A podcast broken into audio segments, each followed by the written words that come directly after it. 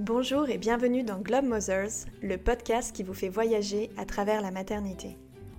Je suis Camille, je suis doula, accompagnante non médicale à la naissance et au postpartum, pour celles et ceux qui ne connaissent pas, et je suis passionnée par la maternité, les voyages et l'interculturalité. Avec Globe Mothers, vous allez découvrir des témoignages de femmes qui ont vécu leur maternité dans un autre pays que la France. Elles nous raconteront comment se déroule le suivi de grossesse et comment on y accouche. Elles nous parleront aussi de leur vécu de postpartum et ce qui est mis en place pour elles et le coparent à la naissance du bébé. Cet épisode est un épisode bonus puisqu'Alix ne nous confie pas son expérience personnelle de maternité au Canada, mais elle nous explique tout sur son travail de doula. Après des années à travailler en communication, Alix a besoin de trouver quelque chose qui a du sens pour elle. Elle décide alors de devenir doula et commence à travailler dans un centre de ressources périnatales. C'est un centre qui offre aux mamans en postpartum 12 visites à domicile d'une doula, ainsi que de nombreux ateliers et rencontres autour de la maternité, le tout complètement gratuit pour les mamans qui en bénéficient. Alix nous parle de son travail auprès de ces femmes, ainsi que de la maternité au Canada, où l'accompagnement des doulas existe depuis longtemps et où tout le monde, médecin, sage-femme, infirmière, doula, a son rôle et coopère pour offrir aux femmes un accompagnement périnatal optimal. Je vous souhaite une très bonne écoute. Hello Alix, merci d'être venue. Bonjour Camille. Je t'ai invitée aujourd'hui dans le podcast parce que tu es doula au Canada. Pour nous, c'est hyper intéressant en tant que Français parce que on connaît pas beaucoup les doulas déjà en France et on sait que c'est beaucoup plus développé dans certains pays. Donc ça va être l'occasion que tu nous expliques euh, tout sur les, sur les doulas. Ben, je vais être ravie de répondre à tes questions. Est-ce que tu peux commencer par te présenter, nous en dire un peu plus sur toi?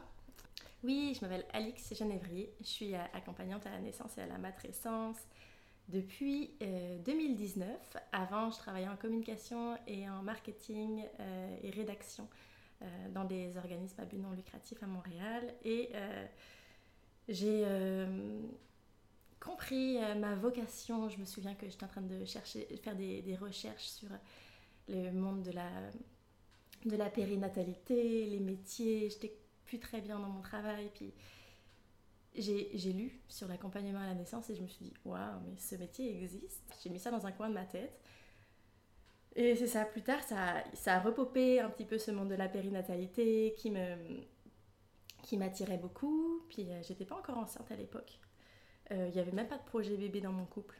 Mais c'était vraiment genre, waouh, ce métier, ça existe et, euh, et ça m'intéresse vraiment beaucoup. Fait j'ai fait des recherches, puis je me suis très rapidement inscrite à une formation et j'avais vraiment. Ça, ça, ça, ça, pétillait, je me souviens, dans mes yeux, puis j'avais mon cœur qui battait fort quand je lisais. Vraiment, le fait de se dire, je pense que j'ai trouvé ma vocation. Mhm. Qu'est-ce que tu as fait comme formation? Euh, J'ai fait la formation d'accompagnement à la naissance euh, d'un organisme qui s'appelle Mère et Monde. Euh, c'était une époque vraiment, je me souviens, c'était très intense parce qu'en fait, comme je travaillais à temps plein, euh, c'était une formation de fin de semaine, donc c'était les samedis et dimanches toute la journée. Puis je travaillais 5 jours semaine, donc ça a été pendant plusieurs mois. Euh, euh, j'étais, j'étais à 7 jours semaine complet. Ah oui. Donc ouais, c'était, c'était assez difficile, surtout qu'ensuite je suis tombée enceinte pendant la formation. Donc j'avais les trois premiers mois de grossesse, grosse, grosse fatigue à mm. travailler 7 jours semaine. Mm. Mais c'était, je me nourrissais de, de toutes les connaissances que, que les professeurs transmettaient. Puis c'était c'était une, très belle période, je me souviens, en termes d'apprentissage. Ouais. Tu t'es sentie accompagnée du coup de faire la formation en même temps? Eh bien c'est ça, j'ai l'impression d'avoir euh, de m'être appris mes propres cours prénataux, toutes les, les, leçons prénatales, la préparation à l'allaitement. En fait c'est ça, j'étais enceinte, j'étais au début de ma grossesse et, et j'apprenais toutes ces choses-là. Donc euh, j'apprenais aussi beaucoup sur le monde dans lequel euh, je m'apprêtais à entrer. Mmh. Donc c'était parfait, en fait le timing était parfait. D'accord, ok. Ouais. Et donc, du coup, tu as fait ta formation. Euh, une fois que tu fais ta formation, tu peux te lancer directement? Ouais, c'est ça. En fait, il y avait un stage à faire. Donc, euh, ça consistait en euh, donner des cours prénataux, faire un accouchement, puis faire des visites postnatales, qu'on appelle ici des relevailles. Mhm. alors, j'ai fait ça.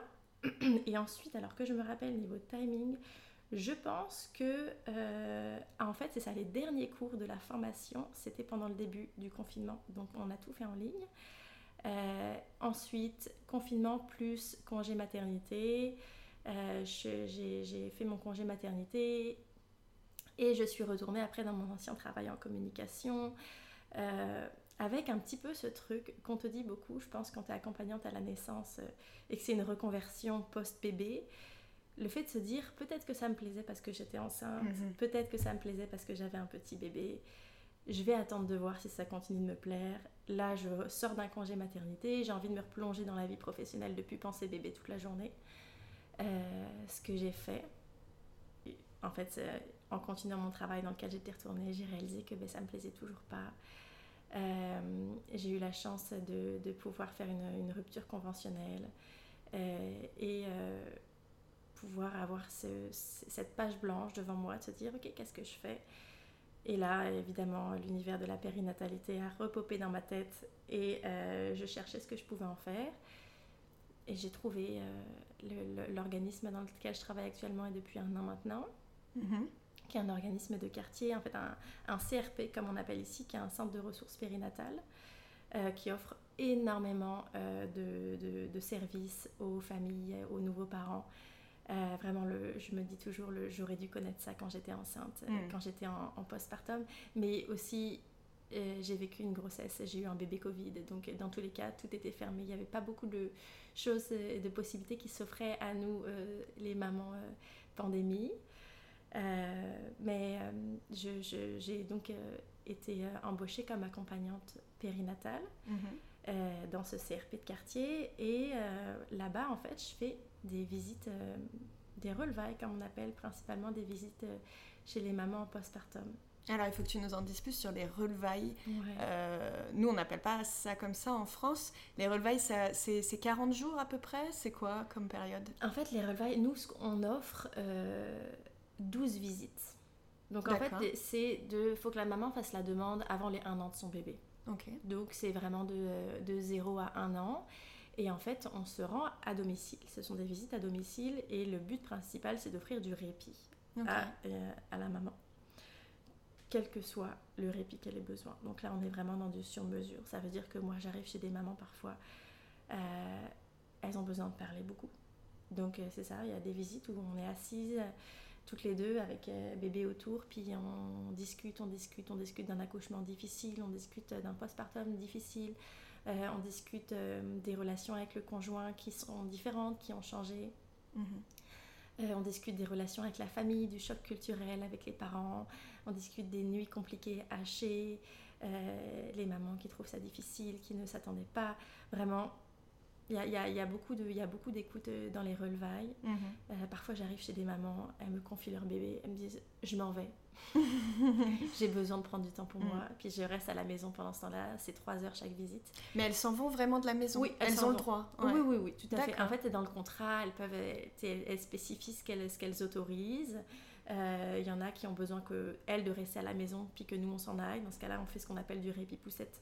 Ok, d'accord. Tu prends le bébé avec toi et tu t'en vas. Exact. Incroyable. On s'en va. En fait, ça, c'est né pendant la Covid parce que les accompagnantes ne pouvaient plus aller à domicile, mhm. mais qu'il y avait encore un besoin pour les mamans. Puis d'autant plus isolée qu'en euh, pleine pandémie. Mhm. Donc ce qui se passait, c'est que les accompagnantes arrivaient devant la maison, puis la maman sortait la poussette, le bébé, puis elle disait bye bye. Ah ouais, incroyable. Puis l'accompagnante revenait trois heures plus tard. Ok. Et ça, c'était ok que toi, tu sois au contact d'un bébé? Il n'y avait pas une peur de transmettre euh? Bah moi, à l'époque, j'étais, je travaillais pas encore là-bas, mais je pense que y a la poussette était poussée. Je me dis, oh, mm. l'accompagnante pouvait avoir un masque. Oui, bien sûr. Mais il n'y avait pas vraiment de contact. D'accord, ok. Puis je me sens qu'il y, a quelque chose d'autre à, cocher dans le contrat. Justement, si bébé se met à pleurer dans la poussette, mm. est-ce que maman autorise l'accompagnante à le prendre dans les bras mm. ou pas? Euh, Donc, principalement, on dit, euh, moi je vois, j'ai été chez une, chez une maman il y a quelques semaines, par exemple, elle me dit, bébé dort 20 euh, minutes dans la journée. Par contre, en poussette, il, il dort 2-3 euh, heures, mais moi, ça ne me repose pas de faire la poussette. Bien sûr. Puis j'ai besoin de dormir. Je dis, ok, très bien, je pars en poussette. J'ai juste besoin de savoir que ton bébé dort, c'est très bien. Mm. Donc, euh, même on a des bébés parfois qui dorment pas forcément, mais au moins, on offre un répit à la maman mm. qui peut rester chez elle, soit dormir, soit faire ses choses. Mm. Donc, c'est ça, il y a plusieurs types de, de répit euh, en relevaille. On va vraiment aller discuter avec la maman, voir où est son besoin. Puis les, les... tu sais combien on va faire de visites, il y en a au bout de 4, elles se disent c'est bon, je me sens vraiment mieux, je me Mm. sens mieux dans mon rôle parental, je me sens plus épanouie, ça m'a fait du bien de discuter. Il y en a, ça peut prendre un petit peu plus longtemps. Ouais. Parfois, il y a des soucis aussi avec l'allaitement. Tu sais, on va vraiment. euh, la- la- les, les connaissances de l'accompagnante euh, euh, à la naissance font que on, on a réponse à beaucoup de leurs questions en postpartum. Mhm. Et elles, à l'inverse, elles n'ont pas beaucoup de personnes à qui poser ces questions. Mm. Donc, euh, c'est ça, quand on voit le suivi euh, euh, postpartum, c'est pas quelque chose qui est très riche. Mhm.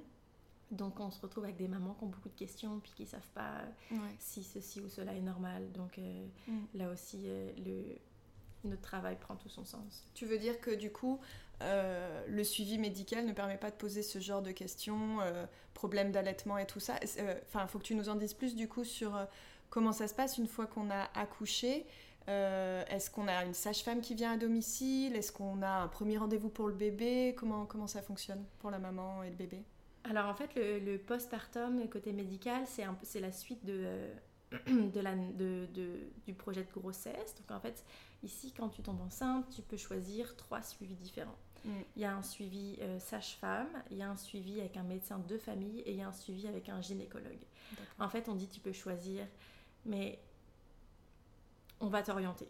Mettons si c'est une grossesse qui est à risque, on va t'orienter vers un gynécologue. Mm. Euh, ou alors si tu trouves un gynécologue. Mais en général, les gynécologues ils vont toujours prioriser les femmes qui ont des grossesses à risque. Mm. Si ta grossesse, elle est euh, physiologique, naturelle, on va t'orienter vers un médecin de famille. Si toi, t'as le, si toi ta grossesse est physiologique et que tu as le souhait de quelque chose de naturel, tu vas pouvoir aller vers une sage-femme. Mm. Les sages-femmes ici travaillent en maison de naissance. Donc à partir du moment où tu fais le, cho- le choix d'une sage-femme, ton suivi va se passer en maison de naissance. Mais tu peux choisir d'accoucher à l'hôpital, auquel cas la sage-femme viendra avec toi. Mhm. Mais disons que les visites prénatales et postnatales vont se faire à la maison de naissance. Euh, Donc on peut accoucher à l'hôpital, en maison de naissance, à domicile? À domicile, oui. Avec une sage-femme, on peut aussi choisir d'accoucher à domicile. C'est les trois façons d'accoucher au Canada? Ouais, ce seraient Ouais. les trois façons d'accoucher. Ok. Et euh, donc, euh, quand tu as ton suivi sage-femme, euh, tu vas avoir des. des, des- ben, en fait, euh, les- tous les suivis, tu as des visites euh, prénatales. Au début, ça va être. euh, Il y en a une dans les trois premiers mois. Ensuite, il y en a une aux 4 à 6 semaines. Puis, au début, à 31 semaines de grossesse, ça va être toutes les 2-3 semaines. Puis, Mhm. ensuite, à- après 36-37 semaines, ça va être une par semaine. Euh, L'accouchement se passe. Ensuite, là, ça se dissocie un petit peu le suivi postpartum.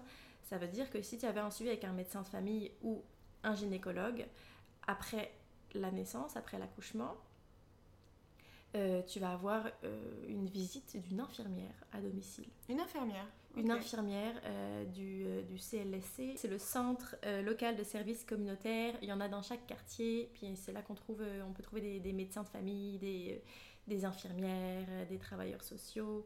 Mhm. Donc en général, c'est vraiment l'infirmière du CLSC de ton quartier qui va venir à domicile. Elle va venir pour euh, peser bébé, regarder bébé, poser quelques questions à maman, regarder les plaies euh, liées à l'accouchement, césarienne ou déchirure, épisiotomie, etc. Ouais. de maman et répondre à quelques questions. Donc là, c'est si tu avais un suivi euh, médical, si tu avais un suivi sage-femme. Là, c'est un petit peu plus poussé. Tu vas avoir une visite, je pense, au jour euh, 2, au jour 5.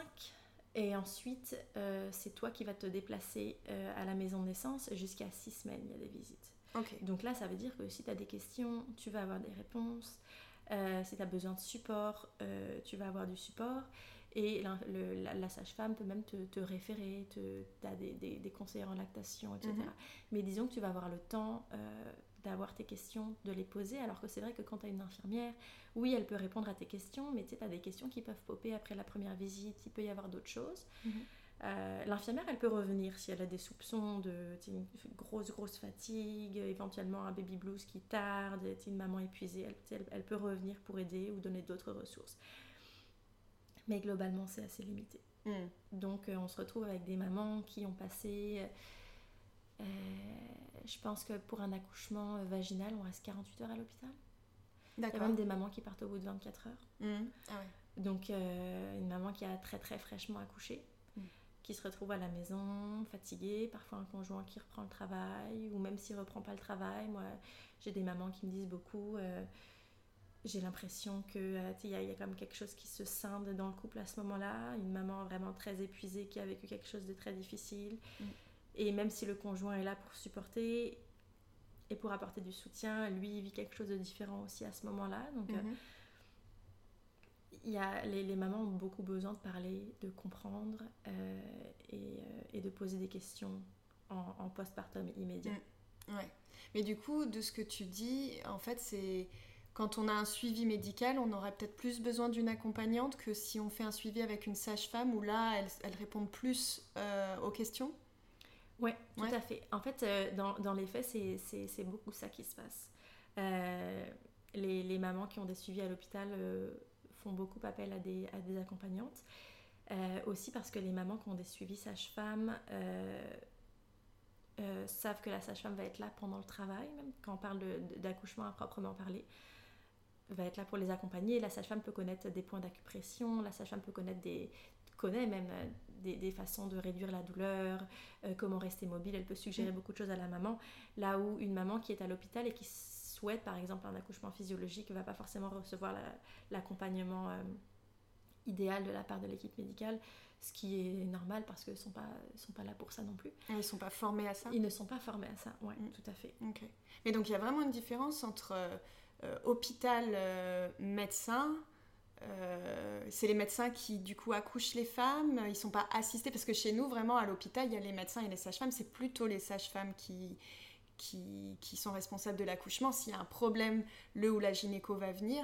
Alors que là j'ai l'impression que du coup au Canada il y a les sages-femmes d'un côté, les médecins de l'autre. Exactement. À l'hôpital c'est comme ça. C'est vrai que quand tu es à l'hôpital dans une salle d'accouchement, il va y avoir les infirmières qui vont être là euh, passer assez fréquemment. Le médecin va venir vérifier.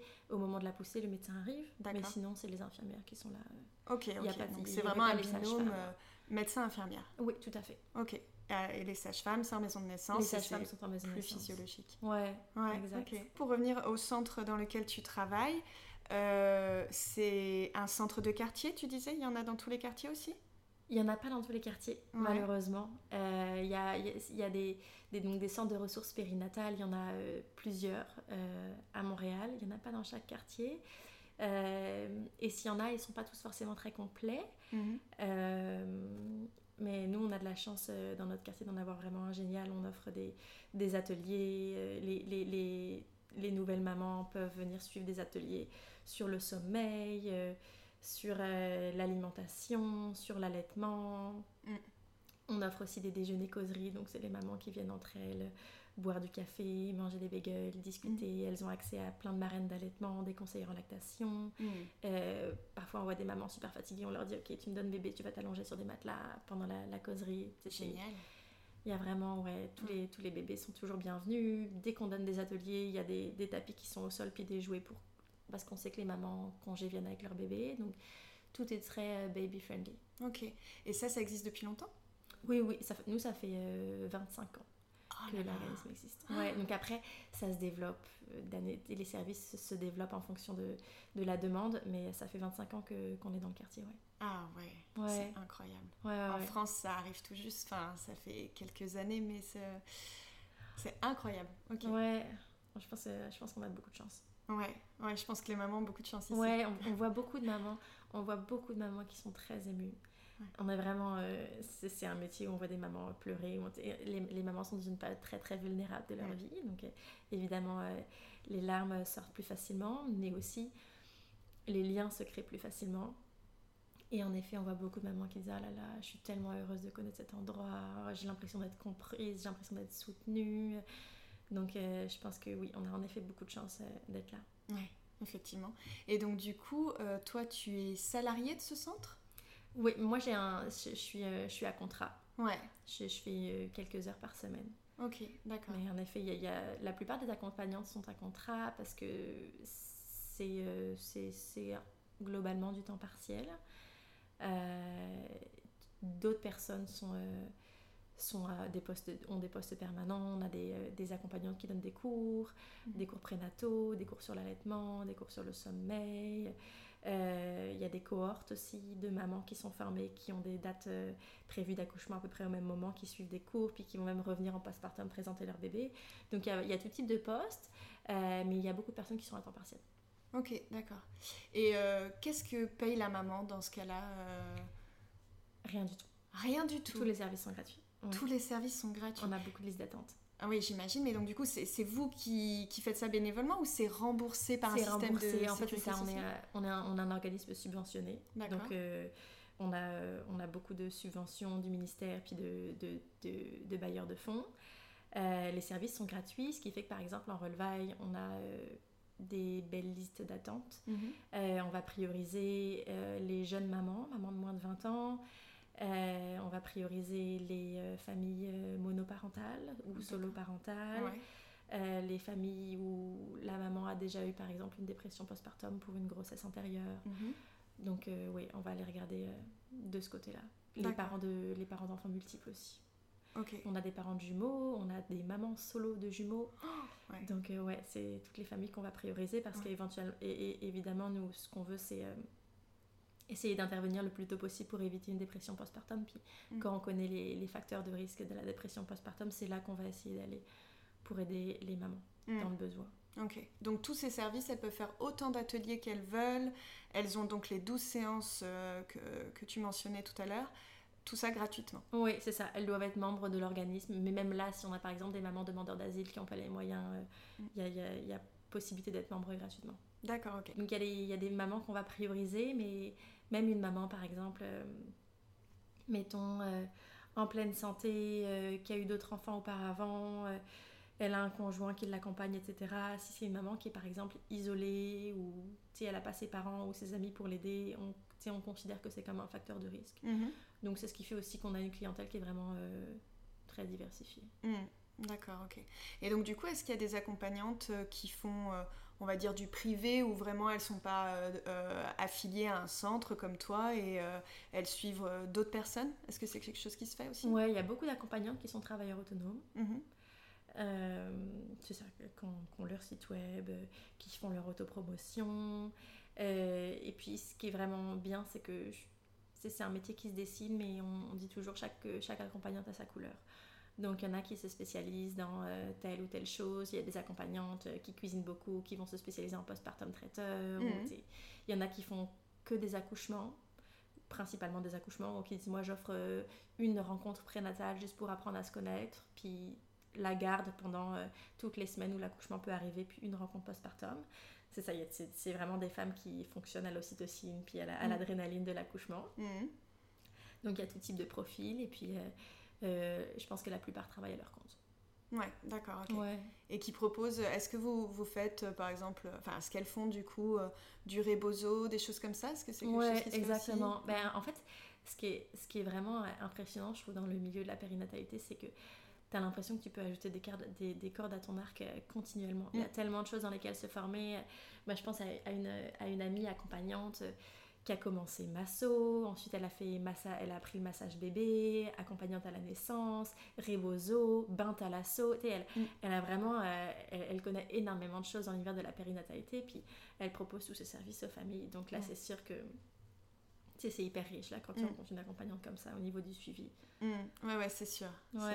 Effectivement, on peut se former à plein plein de choses. Est-ce que toi, tu as l'occasion de discuter avec tes consoeurs accompagnantes de ce que tu vis, de de, de, ton accompagnement Vous avez un moyen de vous retrouver, de, discuter entre vous de tout ça? Ouais, ben, nous, nous dans, dans mon travail actuel, on, a des rencontres d'équipe une fois semaine. Donc on fait... Euh, on se parle de nos mamans, euh, on pleure quand on a besoin de pleurer, on s'encourage, il y a des cas qui peuvent être un petit peu plus difficiles que d'autres. Mm. Euh, puis on s'offre nos points de vue différents aussi quand il y a des soucis sur lesquels on a besoin de, de, de parler, d'échanger, de partager. Euh, c'est ça, ça, ça, nous permet vraiment de, de, mettre les choses à plat. Puis il y a, y a, des cas qui peuvent être un petit peu compliqués, donc euh, d'avoir des avis différents, d'avoir euh, des, des, expériences différentes, euh, ça peut vraiment aider. Mmh, ouais, ouais. c'est bien. Est-ce que du coup, après ta formation, quand tu as commencé, tu t'es tout de suite sentie légitime à faire ça, à être accompagnante? Alors en fait, je pense que pour me sentir légitime, j'ai eu besoin d'avoir mon postpartum à moi. Mmh. Et ce qui est vraiment drôle, c'est que pendant notre formation d'accompagnante, on était pas mal de, de, de d'étudiantes à ne pas avoir d'enfants et il y avait vraiment cette question. Ah ouais, bah ouais que qu'on a beaucoup posé euh, aux professeurs, mais pas tant au niveau de notre légitimité à nous, mais plus au niveau du ressenti des mamans. Mhm. de est-ce que toi, en tant que maman, tu te sens te confier à quelqu'un qui n'a pas vécu Mm. euh, ces choses-là? Alors que c'est drôle, hein, il y, a- il y a des métiers où on dit, des, je pense par exemple aux psychothérapeutes, où euh, la, la personne à qui tu t'adresses, à qui tu vas te confier, tu n'as pas besoin de savoir quoi que ce soit sur sa vie. Mhm. Mais finalement, en accompagnement à la naissance, ça fait beaucoup de bien de savoir que la personne à qui tu t'adresses a vécu les mêmes choses ou du moins comprend. Donc moi, il y avait vraiment cet enjeu-là euh, de, de- de légitimité euh, avec lequel j'avais un petit peu du mal. Mais une fois que j'ai vécu mon postpartum, une fois que j'ai vécu toutes les difficultés que les mamans vivent, là, je me sentais beaucoup plus légitime. Mhm. Ouais, je comprends. Ouais, ouais, ouais. Et du coup, c'est intéressant ce que tu dis qu'en fait, il y a beaucoup de femmes qui n'ont pas eu d'enfants, donc en fait, elles, elles, elles veulent être accompagnantes euh, alors qu'elles n'ont pas vécu ça. Ouais. La, la moyenne d'âge, du coup, tu dirais que c'est quoi? Ah, et je dirais un peu de tout. Mhm. On a des accompagnantes qui sont plus âgées, qui ont fait ça toute leur vie. Euh, on a des accompagnantes euh, plus jeunes, mais je dirais que quelque chose d'assez curieux, c'est que je pense que la plupart, c'est souvent des reconversions professionnelles. Ouais. Que les, que les femmes aient des enfants ou non. Mm. Euh, mais je dirais que la moyenne d'âge est assez, euh, assez variée. Mhm, D'accord. Ouais. Et donc, ouais, c'est souvent des reconversions professionnelles. Souvent des reconversions C'est professionnelles. pas un ouais, premier travail, quoi. Ouais, Mm. c'est curieux hein, ce genre de métier des- dans lesquels on va en général à- après plutôt que avant. On se Mm. pose toujours les questions de pourquoi, mais ouais, c'est c'est curieux. Mais là, je pense que c'était un fait. En effet, c'était des reconversions. Quelle est la partie que tu préfères dans tes accompagnements, du coup? Euh, moi, j'adore quand je rentre chez les mamans la première fois. Ouais. Vraiment euh, saisir un petit peu euh, la vibe. Et c'est vraiment drôle parce que, pour l'anecdote, je me souviens que quand j'étais, il y a quelques années, avec mon conjoint, on avait reçu un, un espèce de un courtier en assurance qui était venu à la maison pour nous vendre des choses. Et je m'étais dit, quel métier horrible. tu vas chez des gens, tu les connais pas, tu sais pas où tu retires tes chaussures, tu sais pas où tu t'assois, tu sais pas. Et je me suis dit vraiment, les gens qui font des visites à domicile, c'est vraiment particulier. Et maintenant, je me retrouve à faire ça et à adorer ça. Mais oui, c'est vraiment, euh, tu sais, tu, t'entres chez quelqu'un, tu saisis la vibe un petit peu, puis tu vas être tout de suite capable de voir aussi où est-ce que la maman, elle en est. Ouais. Euh, puis tu as le, le premier contact aussi, des mamans qui parlent beaucoup, beaucoup, euh, d'autres qui parlent un petit peu moins, d'essayer d'aller regarder euh, où est-ce qu'elle en est dans son postpartum, euh, où est-ce qu'elle en est dans sa réflexion, où est-ce qu'elle en est dans, avec ses, ses états émotionnels aussi. C'est c'est vraiment c'est des beaux moments. Puis tu sais, on se sent quand même on se sent quand même pas mal efficace. Ouais. Il y a des mamans qui sont utile. Ouais, on se sent très utile. Mm. Il- Tu sais, il y, a- il y a des mamans, je pense, quand je viens les voir, ça leur permet de sortir. Parfois, c'est la seule fois de la semaine où elles vont sortir de chez elles. Mhm. Donc, euh, il y a un besoin et, euh, et on se sent utile. Puis, on le voit dans, le, dans les yeux des mamans, puis dans leurs mots aussi. Là, mais... Mhm. Ouais. Tu Ouais. sens que tu, tu sers à quelque chose et tu fais du bien. Ouais, exact. Je dirais vraiment euh, que c'est que c'est c'est ce que je préfère. Ouais. il y a vraiment aussi le fait, parfois tu as des mamans qui ont des questions, puis des questions qui semblent simples, puis on réfléchit ensemble à la réponse, puis souvent les mamans elles me disent Ok, j'ai pas la réponse, je me sens encore plus embrouillée, mais je te remercie. Il y a, il y a vraiment quelque chose de. Tu sens que euh, les, mamans, les mamans sont beaucoup en détresse, sont beaucoup perdues et ont besoin de discuter. Ouais. Ouais. ouais. Peu importe euh, comme les questions qu'elles vont poser, souvent il y a quelque chose un peu assaillisé dans le, Ouais. Tu leur offres un espace de parole. Ouais, et c'est vraiment, je trouve que ça, c'est quelque chose que j'ai trouvé, je trouvais euh, assez curieux et assez difficile dans le cadre de ma- reconversion. Et je pense pour toutes les personnes qui ont eu un travail de bureau avant, c'est le fait de euh, mesurer euh, la productivité. Mhm. En fait, c'est que la productivité, quand tu as un travail de bureau, c'est plus euh, le temps que tu passes sur ton ordi, puis sais, ce que tu vas produire en termes de, de quantité de dossiers, de documents. Alors que la productivité, quand tu es en, en relation d'aide, c'est c'est de la présence. Mhm. C'est- C'est l'écoute et la qualité de l'écoute que tu vas être capable d'offrir. Ouais. Donc ça c'est... Parfois je me dis, euh, j'y suis allée pendant trois heures, puis la maman, euh, tu elle, a, elle a juste parlé. tu Et parfois je me dis, ah, moi tu j'ai j'ai Ouais. presque rien dit, mais je me dis, ok, elle s'est sentie à l'aise de parler. Euh, puis c'est tu un trois heures d'écoute. C'est un trois heures de présence où j'étais pleinement là. Tout à fait. Et c'est du temps de qualité, puis c'est la, c'est ça, la productivité se, me- se mesure vraiment euh, différemment. Ouais. Bah oui, tout à fait. Bah oui. Ouais. Toi, tu écoutes, euh, t'es là pour. Exact. Ouais. Puis je pense que les, les jeunes mamans n'ont pas, pas énormément d'espace euh, pour se livrer. Tu sais, dans lequel surtout on va pas, elles vont pas se sentir là. On parle aussi de la, pression parentale puis de la pression de la nouvelle mère. souvent les jeunes mamans, quand elles se parlent, euh, vont recevoir, quand elles parlent, vont pas forcément du, jugement, mais le fait de se confier, de dire que ça va pas, ça, ça ouvre la porte aux autres à donner beaucoup de conseils. Sauf que les mamans n'ont pas forcément besoin de ces conseils, mais vraiment juste de l'écoute pour, tu on les accueille là où elles en sont, puis on les aide à cheminer dans leur processus sans donner de conseils, sans orienter. Puis il y a vraiment ce. Je me souviens que ma, formatrice m'avait dit pendant la, formation, le fait de dire qu'on accompagne, on ne guide pas. Mhm. On n'est pas. On n'est pas, on n'est pas un phare, on leur dit pas où aller, on leur dit pas comment on accompagne, quel que soit leur choix. Hmm. Moi, quand on me demande des conseils, je, dis, je réponds toujours Oh, il y a certaines mamans qui font ça, il y en a d'autres qui font ça. Hmm. parce que souvent, c'est vrai, quand on te, demande les conseils, on va savoir c'est quoi hmm. les options, pas forcément l'option. Donc, je pense que ce serait pas forcément la bonne chose à faire que d'en offrir une. Mm-hmm. Euh, puis donner différentes options aussi, ça peut aider les mamans à, à s'identifier à plusieurs choix, puis à faire aussi euh, le, chemin dans leur tête de ah si je fais ça ça va être ça si je fais ça ça va être ça mais mm. vraiment jamais donner un, un seul conseil choix. un seul choix ouais mm-hmm. mais c'est vrai que les mamans les mamans demandent beaucoup de conseils oui ouais parce qu'il y a vraiment ce côté de genre je me sens perdue puis j'ai besoin qu'on me dise quoi faire bien sûr ouais mm. qui est assez difficile parce qu'en fait finalement euh, c'est pas forcément comme ça qu'on les aide euh, mais il y a des mamans qui savent même pas de quoi elles ont besoin aussi souvent t'arrives en, en, en visite à domicile puis c'est quoi ton besoin aujourd'hui? Ah, je sais pas. Ouais. Puis ça, c'est très féminin aussi. Hein. On se rend compte que les, les, les, femmes ont beaucoup été dans l'aide, puis le support depuis toute petite. Puis le moment où tu demandes à la maman de quoi toi tu as besoin, c'est genre Ah, bonne question. Ouais. on me l'a pas posé souvent celle-là, donc je sais pas trop. ouais.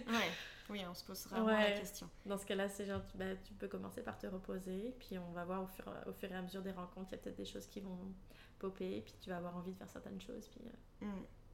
Puis se laisser du temps à soi quand on vient d'avoir un bébé et qu'on se concentre sur les besoins de son bébé, c'est pas évident. Ouais, c'est toujours ça qui est important de rappeler aux mamans. C'est en train, tu fais survivre deux êtres humains en ce moment. T'as pas l'impression, mais il y a deux vies.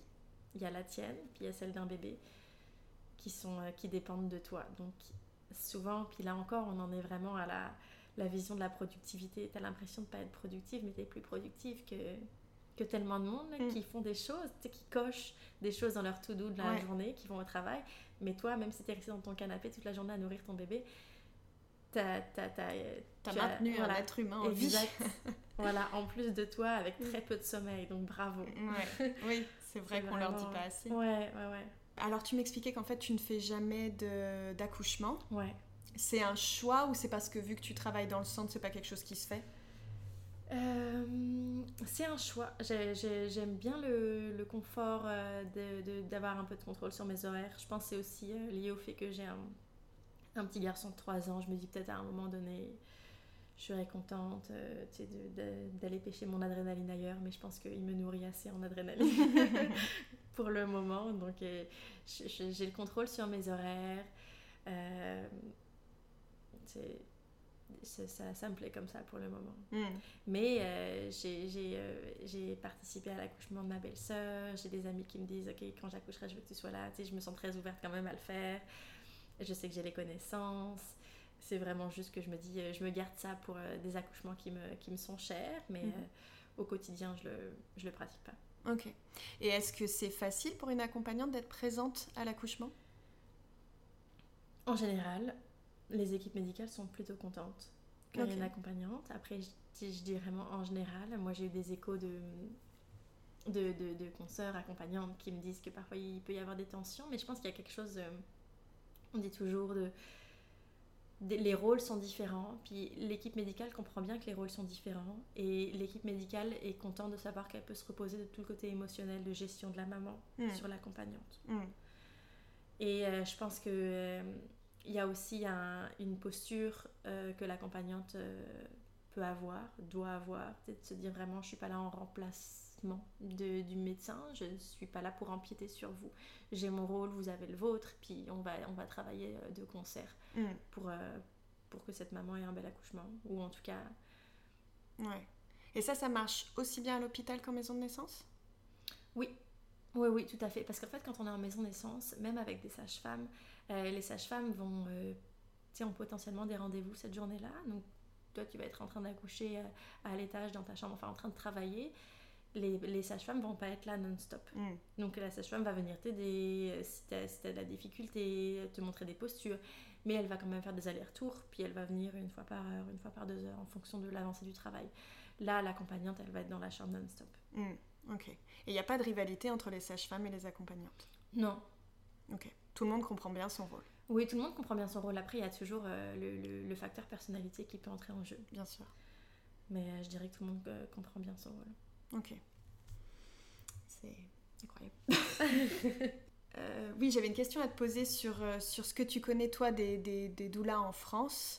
Euh, J'imagine que tu connais pas grand-chose parce que tu as fait ta formation euh, au, au Canada, mais vu que tu es française, est-ce que tu as entendu parler de comment ça marche, les accompagnements en France? Je sais pas du tout. J'ai entendu euh, dans Bliss, euh, je sais qu'il y a des maisons de naissance en France, peu. Euh, je sais que le métier se développe bien, mais je sais pas trop comment. Même le suivi, euh, le suivi de grossesse en France, je saurais pas dire comment ça se passe. Ok, ouais. Ouais, pas je suis pas trop vraiment dans- d'informations. Ouais, Mm. c'est la- c'est quelque chose. La, la maternité et la grossesse, c'est quelque chose que j'ai découvert ici. Mm. Donc je saurais pas dire comment ça se passe en France. Hmm. Ok. Et ben, en tout cas, je te remercie beaucoup d'être venue aujourd'hui. De rien, ça m'a fait très plaisir. Oh, bah, merci beaucoup. Je remercie Alix de nous avoir partagé son quotidien auprès des mamans québécoises et pour son expertise de la périnatalité canadienne qui, personnellement, m'a fait rêver et à laquelle j'espère que la France s'inspirera. Si vous avez aimé l'épisode, n'hésitez pas à mettre 5 étoiles et à commenter. Cela permettra de donner de la visibilité à ce podcast et en faire profiter d'autres personnes. Merci à vous